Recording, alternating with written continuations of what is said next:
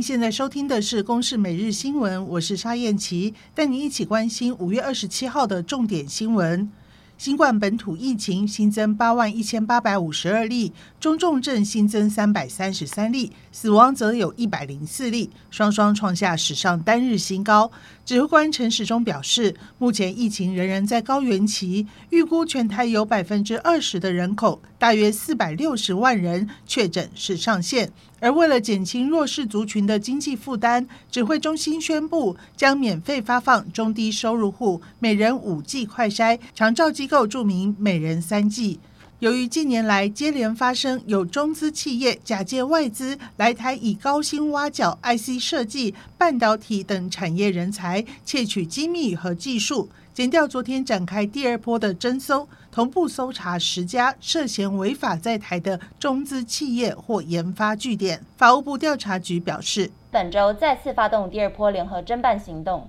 分别报请台北、新北、桃园及新竹四处检察署，动员本局七个外勤出战人力，同步扫荡十家违法在台中国大陆公司或研发据点。而立法院在日前三读通过《两岸人民条例》的修正案，如果民众出借人头给中资企业协助掩护身份，让他们违法来台投资，最重罚两千五百万。而国安法修法也新增经济间谍罪，最重可处十二年徒刑，并科罚金一亿元。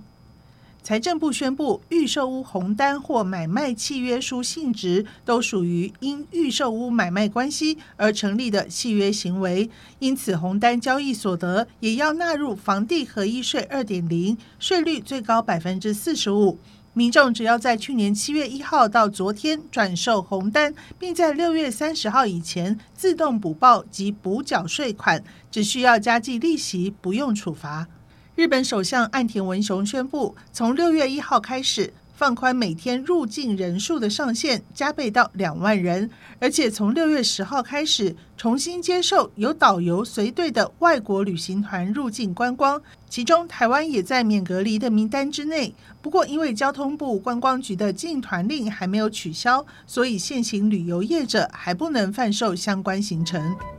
以上由公视新闻制作，谢谢收听。